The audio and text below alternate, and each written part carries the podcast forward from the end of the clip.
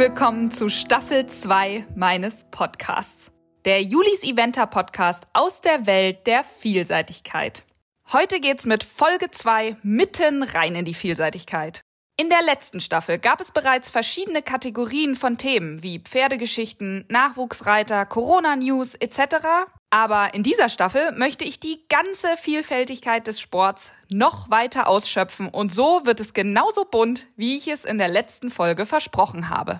Mein Name ist Juliane Barth. Ich berichte und blogge über die Vielseitigkeit von großen Events und von meiner eigenen Reiterei. Mittlerweile ist Julis Eventer zu einem Teil meines Lebens geworden und ich freue mich, so viele von euch für den tollsten Sport der Welt begeistern zu können. Und danke an alle, die das wiederum unterstützen, sei es durch Klicks, Likes, Kommentare oder auch die PayPal-Spenden. Heute habe ich das erste Mal einen Gast, der nicht aus Deutschland kommt, aber gerade unglaublich erfolgreich ist. Die Rede ist von Lea Siegel. Sie ist 22 Jahre jung, also gerade mal im ersten Jahr der Senioren, und sie mischt ganz oben mit. Und mit ganz oben meine ich ganz oben. In der langen Vier Sterne in Streggom letztes Jahr im Oktober wurde sie Zweite, und zwar zwischen unseren deutschen Olympiakadermitgliedern Michael Jung und Julia Krajewski. Mit ihrem aktuellen Top-Pferd Fighting Line verbindet sie eine lange Partnerschaft und extrem gewachsenes Vertrauen. Aber dazu gehört natürlich auch eine Geschichte. Und über die sprechen wir. Aber auch über ihre Familie, über ihre beiden anderen Erfolgspferde, ihre Träume und über den einen Traum, der sich in diesem Jahr sogar sehr wahrscheinlich erfüllen wird. Seid gespannt auf dieses Ausnahmetalent und hört gut zu, denn wie immer gibt's eine Menge zu lernen. Und habt keine Angst, sie spricht sehr gutes Deutsch mit einem sehr charmanten österreichischen Akzent, aber man hört sich da sehr gut rein. Also, nun wünsche ich euch ganz viel Spaß mit dieser Folge.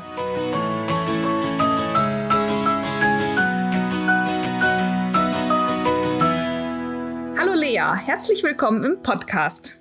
Hallo. Du bist ja wirklich der Shootingstar, wie ich das so schön nenne, der österreichischen Vielseitigkeitsszene. Und ich glaube, wir sind uns ja 2019 bei den ländlichen Europameisterschaften das erste Mal über den Weg gelaufen. Und da, äh, ja, war ich ziemlich beeindruckt von deiner Leistung und Seitdem ist ja auch ziemlich viel passiert. Ich habe jetzt so ein bisschen recherchiert natürlich im äh, Vorweg, aber ich kann jetzt natürlich nicht so richtig mit der Tür ins Haus fallen und muss erstmal überlegen, wo wir überhaupt anfangen zu fragen. Deswegen eigentlich so die, die erste und einfachste Frage, wie bist du zur Vielseitigkeit gekommen? Ja, hallo mal. Freut mich, dass ich heute bei dir zu Gast sein darf. Also die Vielseitigkeit wurde mir quasi in die Wiege gelegt. Mein Vater ist ja auch erfolgreicher Vielseitigkeitsreiter und hat auch an großen internationalen Turnieren schon teilgenommen, auch Österreich an Championaten vertreten. Und deshalb kam für mich eigentlich nie was anderes in Frage. Ich habe meinen Vater dort ähm, auf die Vielseitigkeitsturniere auch schon begleiten dürfen und ähm, ich kann mich noch erinnern, ich war 2006 mit bei den Weltreiterspielen in Aachen und ich bin da mit ihm das Gelände abgegangen und dachte mir, boah, wie kann man da über die hohen Sprünge mit einem Pferd drüber springen? Die waren gefühlt doppelt so hoch wie ich und dreimal so breit und äh, das war für mich einfach der Wahnsinn. Und am Geländetag dann habe ich gesehen, wie da alle so super drüber geflitzt sind und auch mein Vater mit seinem damaligen Championatspferd Nebelwerfer. Dann dachte ich mir so, das will ich auch mal machen und seitdem war für mich das klar, dass ich bei der Vielseitigkeit bleibe. Ja, für meine Eltern war das eigentlich von Anfang an nicht so klar. Ich hatte nämlich ziemlich heißes Pony und ich durfte gar nicht gleich Vielseitigkeit reiten. Meine Eltern sagten, nee, du musst erst das Pony in Dressur und Springprüfungen reiten und kontrollieren können und dann darfst du erst ins Gelände. So, dann habe ich da geübt und irgendwann habe ich dann das Pony auch gut kontrollieren können und durfte die erste Vielseitigkeit gehen. Und ja, ich glaube, jeder, der schon mal im Gelände galoppiert ist, der weiß, dass es einfach so ein unbeschreiblich cooles Gefühl ist, wenn man da mit hohem Tempo im Gelände galoppiert und auch noch Sprünge mitnimmt. Und das gefällt mir bis heute und das ist einfach immer das Highlight zum Vielseitigkeitsturnier. Wobei ich sagen muss, ich reite auch echt gern Dressur und Springen. Wenn ich jetzt die Wahl hätte, entweder Dressur oder Springen, könnte ich mich sicher nicht entscheiden. In der Vielseitigkeit ist eben beides kombiniert. Das war jetzt schon sehr viel. Du hast mir eben auch, als wir so vorweg einmal kurz gesprochen haben, ja auch erzählt, du warst letztes Jahr ähm, noch richtig bei einem Dressurchampionat. Ja, nicht so direkt, also es war 2019, da war mein äh, letztes junge Reiterjahr, war ich jetzt nicht beim Championat, aber bei den österreichischen Meisterschaften für junge Reiter in der Dressur und bin da mit meinem Pushpferd Fightingline an den Start gegangen. Äh, ist doch auch sehr ungewöhnlich. es war auch meine erste größere S dort ich gestartet bin, Dressurprüfung und war eigentlich eine ziemlich spontane Aktion, weil das Turnier so 20 Minuten, halbe Stunde von uns zu Hause entfernt war und ich dachte mir, ich mache da einfach mal mit und mein Ziel war es, nicht letzter zu werden. und das habe ich auch geschafft. Also ich bin ja jetzt kein so reiner Dressurreiter und mein Pferd Beitinglein ist ja auch ziemlich klug geprägt. Ist es nicht so wie die anderen Dressurpferde, so ein typisches Dressurpferd, aber er hat seine Lektionen brav gemacht und ich, äh, ich war echt happy. Bin dort auch meine äh, ersten Dreier- und Viererwechsel am Turnier geritten und es hat alles super hingehauen und hat super geklappt. Ich glaube, es waren sogar noch zwei oder drei hinter mir und habe mein Ziel erreicht. Wow, also ziemlich vielseitig begabt. Ähm, willst du denn das auch weiterhin so machen? Also ich meine, Michi reitet ja auch im großen Sport Springen, Ingrid reitet äh, auch jetzt Olympiakader Dressur in Deutschland. Also willst du das so auf den mehreren Schienen sozusagen weiterfahren? Ja, es wäre schon recht cool. Also ich habe jetzt momentan halt nur meine Vielseitigkeitspferde. Es wäre schon mal cool, wenn ich auch ein Dressurpferd hätte, in dem ich mich dann rein auf Dressurreiten fokussieren kann. Mhm. Ähm, das wäre auf jeden Fall schon ein Traum. So jetzt ist natürlich der Fighting macht super brav mit und der ist echt super zum Dressurreiten. Der lernt recht schnell. Jetzt hat er halt alle Lektionen super schnell gelernt, aber trotzdem ist er halt äh, ein Vielseitigkeitspferd und kein Dressurpferd. Deshalb reite ich da die Dressurturniere eigentlich nur zum Spaß. Aber ich möchte jetzt vielleicht nächstes Jahr oder so mal eine Inter-1-Aufgabe mit ihm probieren, einfach, weil es mir auch Spaß macht und er super mitmacht. Ich finde, wenn die schon so gut Dressur laufen, dann hast du irgendwie was richtig gemacht. Und wenn die nicht nur so, ja, ihre kleinen Schrittelchen, wie man das so von, ich sag mal, früher von diesen typischen Vielseitigkeitswerden noch kennt. Ne? Ich meine, das hat sich zwar sehr verändert, aber trotzdem, ich meine, die laufen halt alle drei Disziplinen und dann können sie in der Dressur eben nicht so krass strampeln wie die anderen, ne? Das stimmt, ja. So, jetzt sind wir schon ein bisschen abgeschwiffen. Ich wollte eigentlich so ein bisschen zu deiner Familie kommen. Das hast du jetzt so ein bisschen erzählt. Also ihr seid eine, eine klassische Reiterfamilie, kann man schon sagen. Ja, auf jeden Fall. Also meine Eltern, die reiten auch beide und wir haben das Glück, dass wir unsere Pferde hier zu Hause am Hof stehen haben und das ist schon recht klasse. Ähm, mittlerweile ist es nicht nur mehr ein reiner Reitstall, weil mein Bruder, der mag, glaube ich, alle anderen Tiere lieber als Pferde. Der hat sich jetzt Kühe und Hühner, Hasen, Enten, Tauben, ja, alle möglichen Kleintiere und es sind eigentlich so ein richtig kleiner Bauernhof. Oh Gott. Geworden. Und ich meine, dein Vater ist Harald Siegel, äh, wird einigen hoffentlich hier ein Begriff sein, ist auch schon bei Olympia gestartet und so weiter. Ich habe gelesen, deine Eltern geben dir auch Unterricht, also sind eigentlich deine Haus- und Hoftrainer. Ja, genau, das ist so. Also mein Vater ist eigentlich mein Haupttrainer, bei meiner Mutter reite ich auch öfter vor allem Dressur, aber doch hauptsächlich bei meinem Vater. Und es klappt eigentlich recht gut und ich bin echt froh. Ich kann noch so viel von ihm lernen. Ich bin wirklich froh, dass er mich bei der täglichen Arbeit auch unterstützt und mir immer ein bisschen über die Schultern schaut. Da schleichen sich dann auch nicht so leicht Fehler ein, wenn ich immer gleich korrigiert werde. das stimmt. Aber ist das nicht auch äh, ein bisschen schwierig? Also ich finde so Eltern, also es sind ja nicht nur Tipps, sondern es sind ja auch konsequente ich sag mal, Traineranweisungen halt. Ja, das stimmt schon, aber beim Training mit meinem Vater, also da hat es eigentlich nie wirklich Probleme gegeben. Ähm, ich weiß einfach, dass er, dass ich wirklich viel noch von ihm lernen kann, dass er es einfach schon gut kann und viel mehr Erfahrung hat wie ich, habe ihm da auch immer geglaubt und er lässt mich schon auch meine eigenen Gedanken und Sachen mal ausprobieren und lässt mir da ziemlich viel Freiraum, aber wir finden dann eigentlich trotzdem immer zusammen einen Weg und das passt uns beide eigentlich recht gut. Und hast du jemals so einen Leistungsdruck verspürt?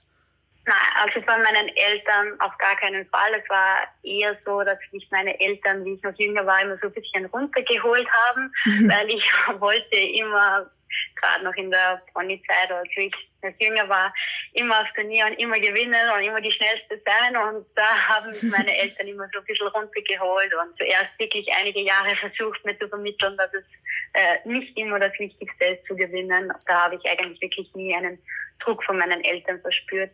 Vielleicht auch, weil mein Vater trainiert doch auch sehr viele andere Jugendliche und hat da auch schon negative Beispiele erlebt, mhm. ähm, wo eben dann zu viel Druck von den Eltern kam und deshalb haben meine Eltern gezielt geschaut, dass von außen kein Druck kommt eigentlich. Ja, wenn von deinen Eltern nicht so viel Druck kam, war das dann dass du trotzdem von außen was gemerkt hast. Ich meine, wenn man so einen bekannten Vater hat in Österreich, ist ja so ein bisschen, ich habe schon mal mit Greta Busacker mal gesprochen in einem Podcast und da habe ich natürlich auch gefragt, okay, wie ist das, wenn die Tochter von Ingrid Klimke ist, ähm, dann kommt man da anders aufs Turnier und merkst du irgendwie, okay, die muss, die muss ja jetzt gut sein. Ja, also wirklich habe ich da eigentlich keinen Druck verspürt, aber wie ich das Championat von meinem Vater übernommen habe, Nebelwerfer, da war es so, als ich den dann frisch bekommen habe und die ersten internationalen Turniere mit ihm geritten bin und bin auch zwei Europameisterschaften der Junioren mit ihm gestartet. Da war es dann schon so, bilde ich mir ein, habe ich von außen so immer wieder gehört, dass die Leute so meinten, naja, das ist ja leicht mit dem, der kann ja schon alles, mhm. äh, der braucht sich ja nur raufsetzen, das ist ja super leicht. Ich habe mich aber dann trotzdem immer ähm, eigentlich auf mich fokussiert. Ja, vielleicht kann man dazu sagen, dass es vielleicht erst im Nachhinein trotzdem ein bisschen beeinflusst hat, weil mit meinen jetzigen drei Pferden, also St.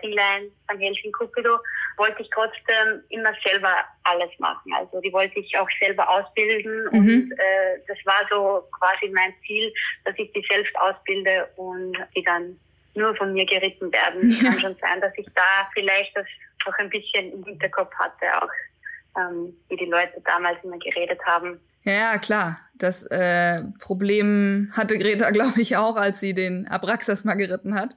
Das war so ein bisschen, ja. bisschen vergleichbar tatsächlich. Aber jetzt hattest du dann so ein Championatspferd sozusagen. War das dann für dich so ein vorgegebener Weg? Also immer der Traum, dass du sagst, okay, Vielseitigkeit, dann zwei Sterne, drei Sterne, vier Sterne Richtung vielleicht auch Olympia und so. Also äh, vielleicht auch mit den Pferden das Geld zu verdienen? Ja, das war eigentlich schon wirklich immer mein Traum. So früher in den Freundschaftsbüchern, die ich von meinen Freunden bekommen habe, habe ich dann auch immer bei meinen Traumberufen geschrieben, Olympiateilnehmerin und Löwenforscherin. so, das mit Löwenforscherin, das, ja, das ist, bin ich wieder davon abgekommen relativ schnell, aber Olympiateilnehmerin ist es bis heute noch ein Traum. Und das wollte ich auch, seit ich mich erinnern kann, ähm, immer mal werden. Also ist das Reiten auch dein Beruf ja, momentan, also seit Oktober 2020, ist Reiten wirklich mein Beruf, weil ich bin jetzt Pferdesportlerin ähm, und studiere aber trotzdem nebenbei ähm, noch auf Lehramt, Geschichte und Psychologie und Philosophie. Ich möchte trotzdem ein zweites Standbein haben. Oh ja, Lehramt äh, ist äh, auch ein langwieriges Studium, also zumindest in Deutschland. ja, das stimmt. Sechs Jahre ist bei uns eine Studienzeit. Ja, und das ähm, andere, was du gesagt hast, ich weiß nicht genau, ob man es ähm, wirklich verstehen konnte, Heeressportlerin, ne? Was, ja, genau. was genau bedeutet das?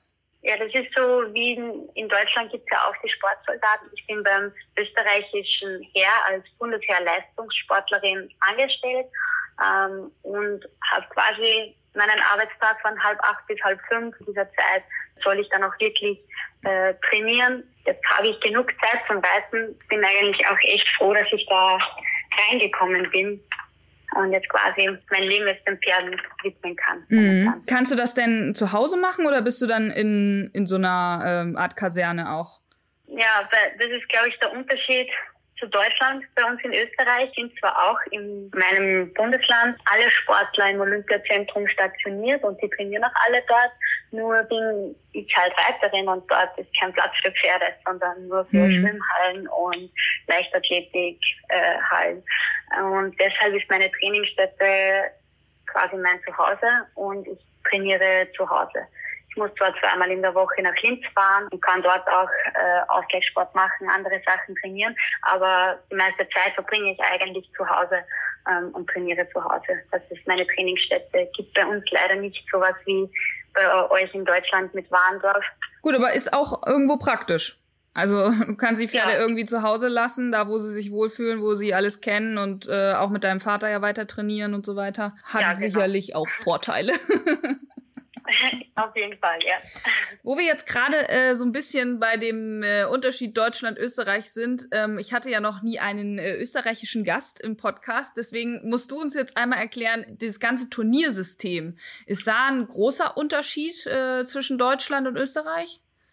Ja, ich finde, der größte Unterschied ist eigentlich, dass es in Deutschland gibt es ja doch relativ viele Geländepferdeprüfungen. Das gibt es bei uns in Österreich leider sehr selten. Mhm. Aber so grundsätzlich ähm, von den Klassen her ist bei uns gibt es eher leicht ASO, A und L, die heißen jetzt schon seit zwei Jahren ähm, anders, und zwar V80, V90, V95 und V100. Ähm, man kann mit der kleinsten Klasse anfangen. V80 äh, bedeutet, dass die Hindernisse im Gelände 80 Zentimeter hoch sind. Mhm. V90, 90 Zentimeter, da kann man sich dann schön äh, aufarbeiten. Ja, also so ein bisschen wie in England, da sind, glaube ich, auch die Höhen. Genau. Ja. Ja, genau. Okay, aber insgesamt ist es eigentlich, also ja, ähnlich. Okay, ja. So, jetzt äh, haben wir ja schon so ein ganz bisschen gehört. Du bist ja noch sehr bescheiden. Du hast noch nicht von dem, von dem großen Ding sozusagen erzählt. Ich habe es auch noch nicht vorweggenommen. Also äh, wenn man dich googelt, ist ja wirklich das Erste, was kommt, sie hat alle drei Pferde für äh, Olympia qualifiziert. Das ist, glaube ich, so die, die krasseste Headline, äh, die erstmal in den ersten vier Artikeln kommt. Ist das nicht für dich selber auch so total, ja, weiß ich nicht, äh, unglaublich? Ja, auf jeden Fall. Also für mich ist das eigentlich auch der Wahnsinn. Ich habe echt nicht damit gerechnet und hätte mir jemand vor zwei Jahren gesagt, du holst dann äh, das Ticket für Tokio für Österreich hätte ich dann ausgelacht und es nicht für möglich gehalten. Ja, ich konnte es auch wirklich lange nicht realisieren. Also ich kann mich noch genau an den Tag erinnern. Ähm, Im Herbst 2019, ich war nicht zu Hause, war gerade bei einer äh, Trainerfortbildung und mein Vater rief mich an und sagte, ja, du hast jetzt deinen Startplatz für Tokio erritten für Österreich. Und ich dachte so, was? wie geht denn das? Wir haben schon davor öfter geredet. So, mein Vater hat immer gesagt, entweder man qualifiziert sich mit der Mannschaft oder es ist quasi unmöglich, weil es gibt, glaube ich, nur 15 Einzelstartplätze bei den Olympischen Spielen. Und da reinzukommen ist wirklich schwer und ich habe das auch nie für möglich gehalten und einfach wirklich überhaupt nicht damit gerechnet. Aber dadurch, dass die Saison 2019 so gut verlaufen ist, bin ich da irgendwie reingerutscht und habe den Startplatz für Österreich geholt. Aber das ist ja super spannend. Also ähm, du bist quasi ein, als Einzelstarter qualifiziert. Also kannst du erklären, wie das funktioniert? Ich habe ja gar keine Ahnung, wie diese olympischen Kriterien äh, laufen. Ja, das Spannende ist, ich war ja noch gar nicht qualifiziert, hatte ich aber den Einzelstartplatz schon erritten. Ähm, und zwar, das geht nach der Weltrangliste. Ähm, da gibt es ein Ranking, ist in verschiedene Zonen aufgeteilt und die besten zwei von jeder Zone, ich glaube es gibt sechs Zonen, ähm, dürfen nach Tokio fahren. Und da fallen halt die Länder in dem Ranking schon weg, die in der Mannschaft qualifiziert sind. Mhm. Trotzdem gibt es dann bei uns im Ranking in Europa noch sehr viele andere äh, Länder.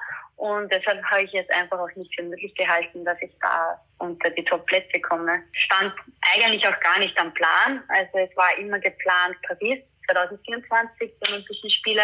Ähm, und das Tokio ist so quasi wirklich reingerutscht, weil ich habe meine Pferde auch noch nicht dafür qualifiziert gehabt. Ich brauchte noch die lange Vierstern.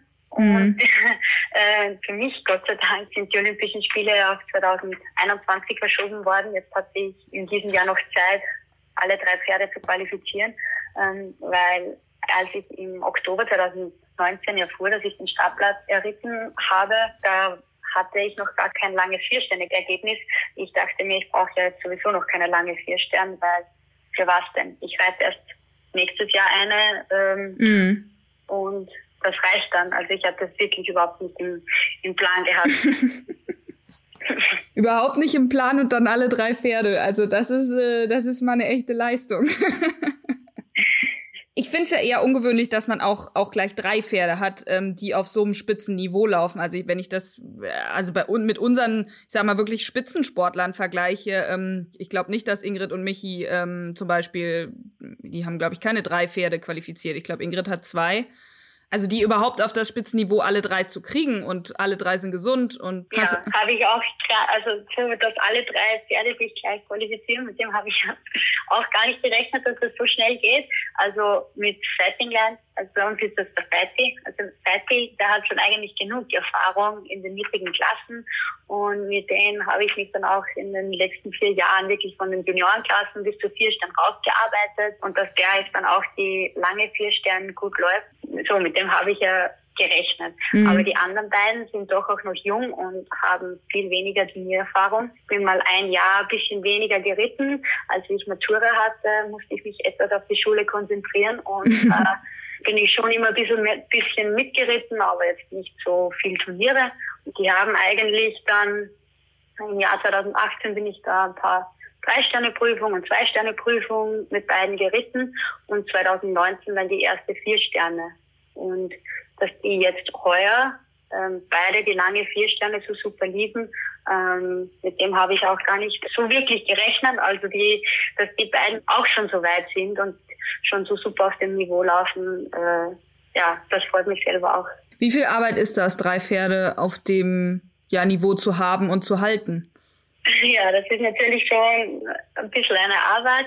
Es ist ein Unterschied, ob man jetzt drei Pferde auf vier Sterne Niveau hat oder ein Pferd auf vier Sterne Niveau mhm. und zwei Pferde zum Beispiel auf zwei Sterne Niveau. Weil es ist ja jetzt dann auch konditionell, äh, gibt es da ganz andere Anforderungen für lang vier Sterne. Äh, ist schon ordentlich, wenn man da mal zehn Minuten Vollgas im Gelände galoppieren muss, dann muss man natürlich auch mehr Konditionstraining machen. Aber bei uns in Österreich, da wo wir wohnen, ziemlich hügelige Gegend und wir haben auch so kleine Berge. Wir können viel am Berg trainieren. Das erleichtert auf jeden Fall mal das Konditionstraining, weil die Pferde bauen da auch schneller Kondition auf. Und jetzt ist es kein Problem mehr, da ich ja jetzt äh, Herrensportlerin bin und wirklich Zeit zum Reiten habe. Aber die letzten Jahre ähm, war das schon auch immer so ein bisschen schwierig, ähm, alle drei Pferde zu trainieren. Aber der Cupido, das ist so das Lieblingspferd von meiner Mama und sie reitet den auch recht gerne und sie hilft mir da auch öfter und geht mit ihm auch ausreiten. Und ich habe auch noch eine liebe Freundin, die mir bei der Arbeit mit den Pferden hilft und die da auch manchmal mit ausreiten geht, mir da einfach hilft. Ohne, ohne ja. die beiden würde das auch nicht so leicht gehen. Also da bin ich schon echt dankbar, dass ich da die Unterstützung von meiner Familie und von meinen Freunden äh, in den letzten Jahren hatte, wo ich mich auch noch auf die Schule und aufs Studium konzentrieren musste. Ja, wahrscheinlich macht ihr ja auch zusammen, also du mit deinem Vater wahrscheinlich die Saisonpläne und so, was für wen, wann ja, genau. am besten. Okay. Genau. Habe ich echt ein Glück mit meinem Vater, weil der kennt mich und meine Pferde wirklich richtig gut. Der sieht uns jeden Tag im Training. Ja, der kennt uns einfach, also mich und die Pferde wirklich in- und auswendig und äh, der kann das immer dann auch ganz genau auf uns abstimmen und mir auch am Turnier super helfen. Hast du eine kleine Schwäche für die polnischen Turniere? Weil irgendwie, da startest du wirklich viel, oder? Ja, ich finde, Strechern finde ich ein super Turnier, weil es auch der Boden immer super und ist wirklich top organisiertes Turnier. Da fahre ich schon auch ganz gerne hin. Und muss auch sagen, von uns ist es jetzt nicht so weit zum Fahren. So, okay, sechs, sieben Stunden, mhm. äh, das geht. Auch Sopot ist ja auch in Polen. Ähm, das finde ich auch ein sehr schönes Turnier und vor allem, weil dort der Boden so super ist und es auch direkt am Meer ist echt schön. Ja, also eigentlich kann man schon sagen, ich starte gern, äh, gern in Polen, aber auch weil es vom Weg her passt und weil es von der Zeit her gut in den Turnierkalender passt. Ich bin auch schon, ich bin schon auch gern in anderen Ländern, Deutschland und Holland zum Beispiel. Aber äh, ist ja auch ein bisschen gegeben, ne? Du musst ja, also von Österreich fährst du, glaube ich, überall hin irgendwie lang, oder?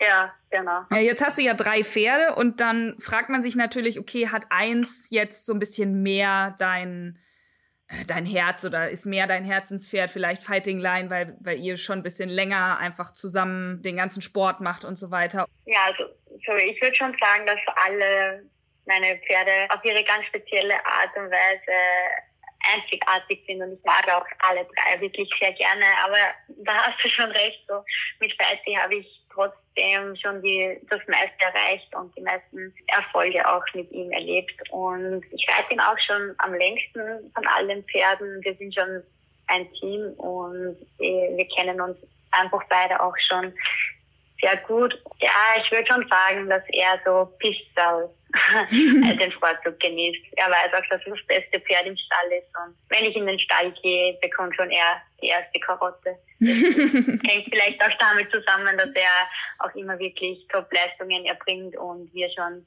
ähm, ziemlich lange ein Team sind und schon viel erreicht haben zusammen. Hm. Und äh, wenn du das jetzt mal hm, so relativ kurz zusammenfassen müsstest, was haben da die drei Pferde so für eine Stärke oder vielleicht auch für eine Schwäche?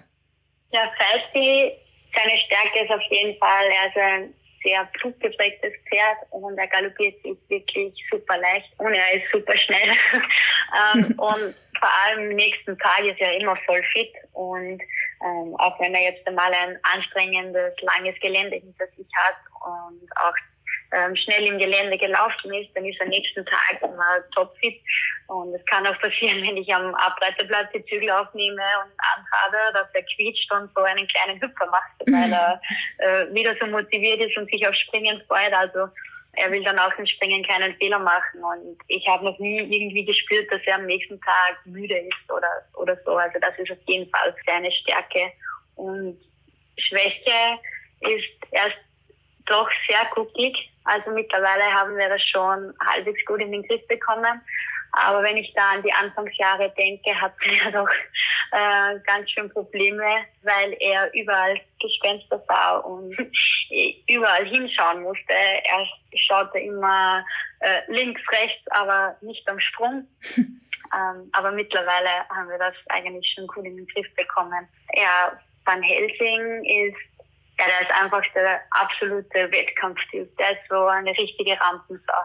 Also wenn man den zu Hause sieht, man glaubt nicht, dass es dasselbe Pferd ist. Riesengroßer Unterschied. Der springt auch zu Hause, ja, normal, brav. Aber am Turnier, ich reite zum ersten Sprung und denke mir, ich sitze auf einem anderen Pferd, weil ich fast auf dem Sattel, weil der so abdrückt. Mhm. Also der, das ist sicher seine Stärke. Der will am Turnier alles geben und das fängt auch schon in der Dressur an. Er ist da voll in seinem Element am Turnier. Das ist seine Stärke. Ja, und Schwäche ist, würde ich sagen, dass er zu Hause leider nicht immer so ist wie am Turnier. ja, der Cupido ist Stärke und Schwäche, glaube ich, eigentlich dasselbe. Und zwar, dass er sich immer selbst die Distanzen zum Sprung sucht.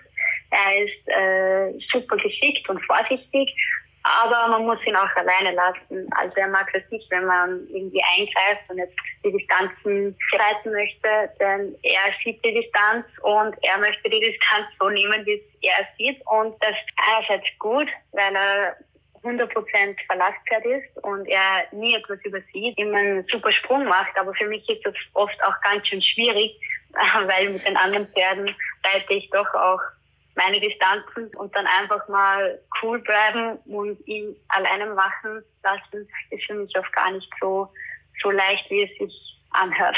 Hm. Oh, das sind ja sehr unterschiedliche machen. Pferde. Ja. Ja. Aber das, das geht ja. dann trotzdem. Also ich meine, du bist ja auch teilweise mit mindestens zweien davon auch auf dem gleichen Turnier und reizt vier Sterne ja. und musste ich dann irgendwie in einer halben Stunde zack umstellen auf den anderen und ja das hat mit Cupido ähm, auch lange gedauert bis ich da so wirklich ein gutes Gefühl auch hatte und genug vertraut habe aber dieses Jahr war echt schon super also ich habe mit ihm auch immer super Rhythmus gehabt und ein super Gefühl ähm, aber ja, es geht irgendwie. ähm, es ist nicht immer leicht und ich brauche äh, ich brauche auch immer so äh, ein paar Sprünge, bis ich mich aufs nächste Pferd wieder einstelle. Ähm, aber mein Vater hat da auch schon, seit ich klein bin, immer drauf geschaut, dass ich viele verschiedene Pferde reite, dass ich mich schnell umstellen kann mhm. ähm, zwischen den verschiedenen Pferden. Auf jedes Pferd muss ich mich zwar so ein bisschen einstellen, außer auf den Seite also mit dem bin ich schon so zusammengespielt. Wenn ich mich auf den draufsetze, da klappt schon ab Sprung 1. Äh, das sind alles Wallache, ne? Ja. Du bist also eher so ein, eher ein Wallachreiter? Ja. ja. ja, da gibt's keine so Diskussionen und Zickereien über den Stuten manchmal. Und ja, ist aber auch Zufall. Also ich habe auch eine junge Stute, die ich auch sehr gerne reite. Sicher Zufall, dass die drei Wallach sind, aber ähm, wenn ich mir aussuchen kann zwischen Stute und Wallach, greife ich doch lieber zu einem Wallach. Ich weiß genau, was du meinst. Ich habe seit ja. äh, einiger Zeit doch jetzt eine Studie, die, die sich auch gut entwickelt und so, aber manchmal wünsche ich mir meinen Wallach wieder und denke mir so, oh, es war manchmal so viel einfacher. Die diskutieren ja. am Ende halt dann doch nicht so viel. Und wenn ich sage darüber, dann geht's auch darüber. Da gibt's keine Diskussion. Genau, die hinterfragen nicht so viel. Und dann äh, bin ich ja schon neugierig. Gibt es denn ähm, unter den dreien schon Favoriten für Tokio? Ja, also Line ist auf jeden Fall eigentlich ein klarer Favorit. Vor allem auch, weil er so leicht galoppiert, so, so ökonomisch. Ähm, hm. Das auch sicher, ähm, habe ich ja schon gehört ähm, vom Testevent, dass es nicht so einfach ist, dort für die Pferde auch und dass es doch leichter ist, mit einem zugedrehten Pferd dort zu reiten ähm, und die das alles dann einfach besser wegstecken. Von dem her passt Fighting Line eigentlich da genau, weil er das alles wirklich super immer wegsteckt, mhm. auch das Gelände, wenn es mal anstrengend ist und er hat auch kein Problem mit der Hitze. Noch dazu sind wir halt schon am längsten zusammengespielt, also ich reite ihn schon am längsten von meinen drei Pferden, auch von den Erfolgen her war es mit ihm jetzt eine super Saison, also das ist klar der Favorit. Ist der denn schon mal geflogen? Nein, also er ist noch nicht geflogen. Es ist überhaupt noch kein Pferd von mir jemals geflogen, auch nicht von meinem Vater. Also das ist dann jetzt äh, wirklich, wäre das dann das erste Mal in Tokio. Da haben wir noch bis jetzt keine Erfahrungen. Premiere. Also ich habe mal ähm, einen Blogartikel geschrieben für, weil ich war äh, in Tryon bei den Weltreiterspielen und hatte so ein bisschen vorrecherchiert und wollte so ein bisschen vorab so ein paar Infos geben und äh, das ist schon eine echte Hausnummer. Also ich glaube für ein Pferd da in diese Container und so weiter und dann darf irgendwie auch nur ein Pfleger mit. Nehmen wir jetzt mal Beispiel Fighty. Ähm, aber du glaubst auch, der, der macht das eigentlich gut mit, ne? Der fährt wahrscheinlich ja auch total entspannt. Ja, also ich habe eben damit auch noch keine Erfahrungen gemacht, aber was ich auch so von den anderen gehört habe, die Springreiter zum Beispiel fliegen ja doch relativ oft und relativ mhm. viel herum und die haben auch berichtet, dass die Pferde gut wegstecken ähm, und dabei äh, glaube ich, ich hoffe, ähm, wird den Flug auch gut wegstecken, wenn es dann, äh, dann wirklich soweit ist, mache ich mir eigentlich jetzt äh, weniger Sorgen. Oh Mann, wir drücken auf jeden Fall, glaube ich, jetzt alle äh, die Daumen, dass das bis dahin alles gut ist und so weiter und dann auch, ja, die ganze Reise und so. Also es wird bestimmt mega aufregend. Jetzt haben wir so von den ganzen positiven Sachen und so geredet und alles, was so, ich sag mal, sehr geradlinig läuft. Aber ich glaube ja immer nicht daran, dass es bei den Leuten, wo so ganz tolle, ähm, ich sag mal, Headlines irgendwo stehen, das läuft garantiert nicht immer geradlinig. Und du hattest bestimmt auch mal Sachen, wo du gesagt hast, so, okay, da muss man erstmal drüber hinwegkommen und dann hat man die Erfahrung gesammelt und dann geht's vielleicht weiter. Gab's sowas in deinem Leben, so Momente?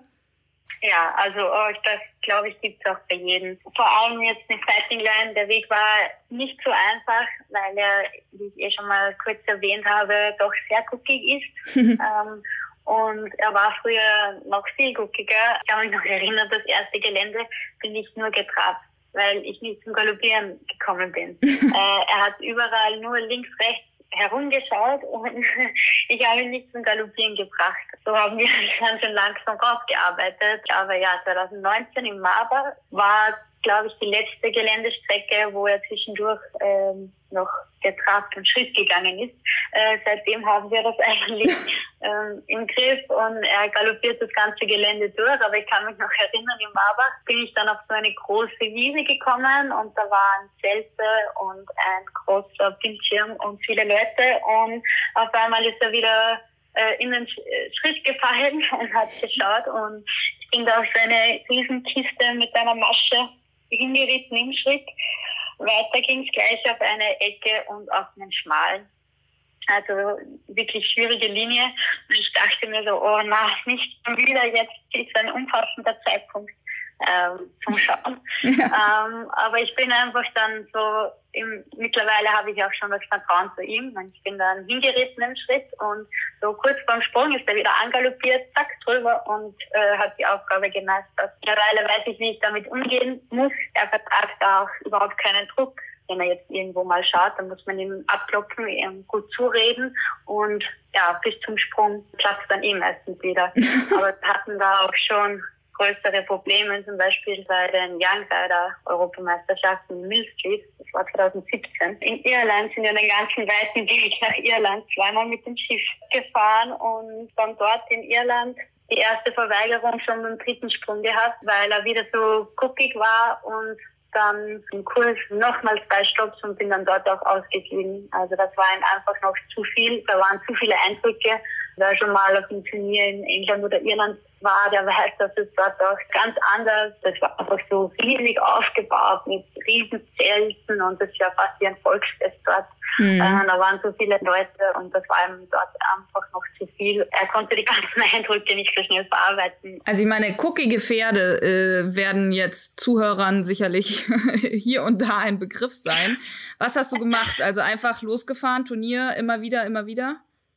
Ja, immer wieder Turnier, immer wieder in neue Situationen gebracht. Also da hatten wir am Anfang Probleme mit dem Wassergraben, so dann haben wir auch viel vom Boden aus gemacht oder mal den Wassergraben auf die Koppel gelegt und den Wassergraben überall hingelegt, sodass er sich an den Wassergraben gewöhnt und dass er mal sieht, dass dieser Wassergraben ihn nicht beißt oder nicht anspringt. ähm, und einfach auch ganz viel ausreiten und immer wieder neue Situationen ähm, also das Pferd immer wieder in neue Situationen bringen. So wie es dann in Mill Street war, habe ich dann auch einen Gang zurückgeschalten, bin eine Klasse niedriger gestartet ähm, und dem Pferd einfach etwas Zeit gelassen. So mit der Zeit ist er auch cooler geworden und jetzt ist er schon so cool, dass er das ganze Gelände durchgaloppiert und ähm, Gas gibt. Und es war ja auch damals nie ein Problem, ähm, auch wenn er kurz mal getrabt ist wieder und guckig war. Er holt ja dann auf einer längeren Galoppstrecke so schnell wieder die Zeit auf. Also mit der Zeit hatten wir nie wirklich ein Problem. so krass, ich meine, Marbach 2009 ist ja jetzt noch nicht so ewig her, dass er da noch sozusagen getrabt ja. ist. Aber ich muss sagen, jetzt mittlerweile haben wir das schon super in den Griff bekommen und er ist echt schon eine coole Socke jetzt dann bei mir. Also er ist schon wirklich gezielt. Ja, mega Entwicklung. Ich habe ja auch in der Zeitschrift gelesen, er hattest mal ein Pony, von dem du ziemlich oft runtergefallen bist. Kannst du, kannst du das heute irgendwie erklären, warum du dann immer wieder aufgestiegen bist? Ja, ich hatte da ein Pony, ein Mini-Shetland-Pony, 80 Zentimeter groß, war mein erstes Pony, das bin ich auch selbst zugeritten mit drei Jahren. Und ja, es war jetzt nicht so das bravste Pony. Also da musste ich mich schon durchsetzen und die hat mich auch wirklich richtig oft runtergeschmissen. Also ich bin echt oft runtergefallen von ihr. Aber für mich hätte es irgendwie nie eine andere Option gegeben, als wieder aufzusteigen. Also ich habe da nie dran gedacht, das dran jetzt in die Box zu stellen und nicht mehr zu reiten. Ich wollte es immer schaffen. Also mein Papa, äh, da kann ich mich selber gar nicht mehr so gut erinnern, aber er erzählt mir die Geschichte. Ich wollte früher immer Wettrennen machen mit ähm, mit dem Pony und habe da so eine Hindernisbahn aufgebaut zwei Hindernisbahnen parallel ähm, über Sprünge und zwischen Kegeln und wieder umdrehen und das Ganze wieder zurück. Und da habe ich mich immer gebettelt mit den großen Pferden. Mein Vater kann sich noch erinnern, dass ich beim Ausgang aber jetzt jedes Mal runtergefallen bin. Und er hätte mir mal den Tipp gegeben, ich sollte doch etwas langsamer vorbeireiten beim Ausgang. Dann wird mich das Pony vielleicht auch nicht abschmeißen. ähm, ich habe daraufhin aber gemeint, nein, Papi, weil dann bin ich nicht mehr so schnell wie du und habe das so lange weiter probiert. Bin anscheinend noch zwei, dreimal runtergefallen und beim sechsten oder siebten Versuch dann war ich dann aber wirklich schneller wie mein Papa. also es war schon immer so, es hat mir nicht viel ausgemacht. Natürlich, das Pony war nur 80 Zentimeter groß. Ich bin da jetzt nicht weit runtergefallen. Also es war jetzt nicht so schlimm. Aber ich habe da immer, wenn ich mir da was eingebildet habe, dann wollte ich das auch schaffen. Und da habe ich so lange dran geübt bis ich das dann auch wirklich durchsetzen konnte.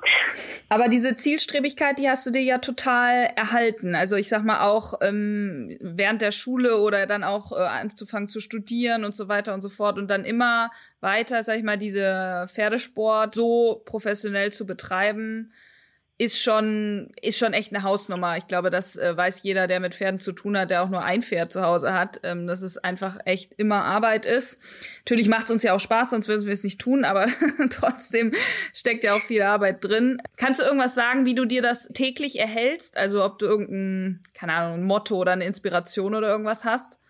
Ja, ich weiß nicht. Also für mich hätte es noch nie äh, eine andere Option gegeben. Also das ist irgendwie so in mir drinnen, dass ich da, äh, wenn etwas schief läuft, auch am Turnier oder so, ich dachte nie daran, jetzt irgendwie aufzugeben oder so. Ich war zwar kurz enttäuscht, bin aber dann nach Hause gekommen und habe mir gedacht, so, und jetzt übe ich, dann, dass ich es beim nächsten Turnier besser machen kann. Also für mich wäre da nie was anderes in Frage gekommen. Und ja, ich will dann gerade, wenn es mal nicht so gut geht, ähm, zu Hause trainieren und dann auch mir selbst beweisen, so beim nächsten Mal, schaffen wir das aber. Ja, Sehr schön, Lea. Ähm, auch wenn ich sicherlich noch einige Fragen, äh, man, einem fällt ja immer wieder was Neues ein. Aber ich würde sagen, vielen, vielen Dank an dich, dass du dir auch so viel Zeit genommen hast. Ja, danke auch für das nette Gespräch. War es denn schwer in dem, also redest du sonst noch mehr Österreichisch? Für mich ist das jetzt das Gerede fast Fast Hochdeutsch. Aber ich war auch mal für einige Monate in Münster bei Klaus Falkenhol mhm. Training. Ja, ich habe dann schon das Gefühl gehabt, als würde ich voll Hochdeutsch, voll schönes Deutsch reden und sie haben noch immer zu mir so gesagt, oh, der super österreichische Dialekt kommt durch und ich dachte mir, ich rede komplett, also für mich schon komplett Deutsch. Aber man konnte dich gut verstehen, also mach dir keine Sorgen. Vielleicht sehen wir uns mal irgendwo in, in echt mal wieder. Ja. Äh, und ansonsten drücke ich dir natürlich alle Daumen, ne? Für nächstes, also für dieses Jahr. Ja, vielleicht letztes Turnier äh, vor Tokio wäre geplant, Ah. Ja, dann, da bin das ich auf jeden ja Fall. In der Nähe, oder? Ja, ja, da bin ich auf jeden Fall. Da bin ich auch immer als Berichterstattung und so weiter. Okay. Ja, ja. das wäre cool. Das wäre cool.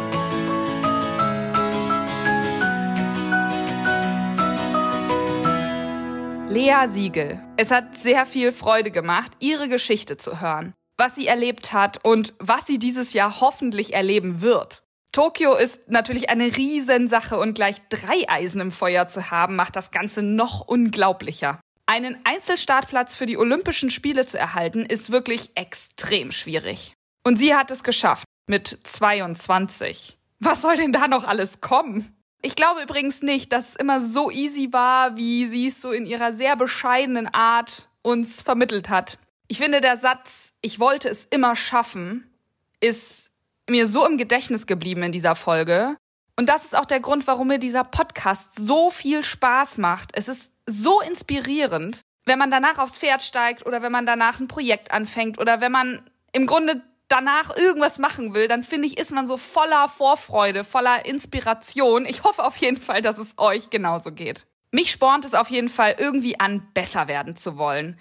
Im Pferdesport gehört einfach unglaublich viel Fleiß dazu. Ich sage jetzt extra nicht Blut, Schweiß und Tränen, aber ein bisschen so ist es halt. Und in keiner meiner bisherigen Folgen hatte ich einen Gast, der erzählt hat, dass es immer so toll war und immer super lief. Jeder hatte Rückschläge, jeder ist mal vom Pferd gefallen, jeder hatte mal ein schlechtes Turnier. Und wir können quasi so ein bisschen mit von diesen Erfahrungen lernen und wie sie damit umgegangen sind und was sie daraus gemacht haben. So, jetzt habe ich aber äh, genug philosophiert. Wir wollen ja die Folge auch irgendwie mal abschließen. Viel mehr gibt's heute auch gar nicht zu sagen. Es geht schon ganz bald weiter mit dem nächsten spannenden Gast. Im Moment lebe ich aber sozusagen ein bisschen von der Hand in den Mund und habe noch nicht wochenlang vorproduzierte Folgen in der Tasche. Daher bleibt es für euch umso spannender, wer als nächstes zu hören sein wird. Bis dahin hört fleißig die neuen Folgen, denkt vielleicht über eine kleine PayPal-Spende als Unterstützung nach und erzählt euren Freunden vom Julis Eventer Podcast. Darüber würde ich mich wirklich freuen. Ansonsten freue ich mich natürlich auf euer Feedback. Ihr könnt mir gerne auf Instagram zum Beispiel eine Nachricht schreiben oder mich in einer Story markieren, wenn ihr eine Podcast-Folge hört. Stay tuned und bleibt gesund.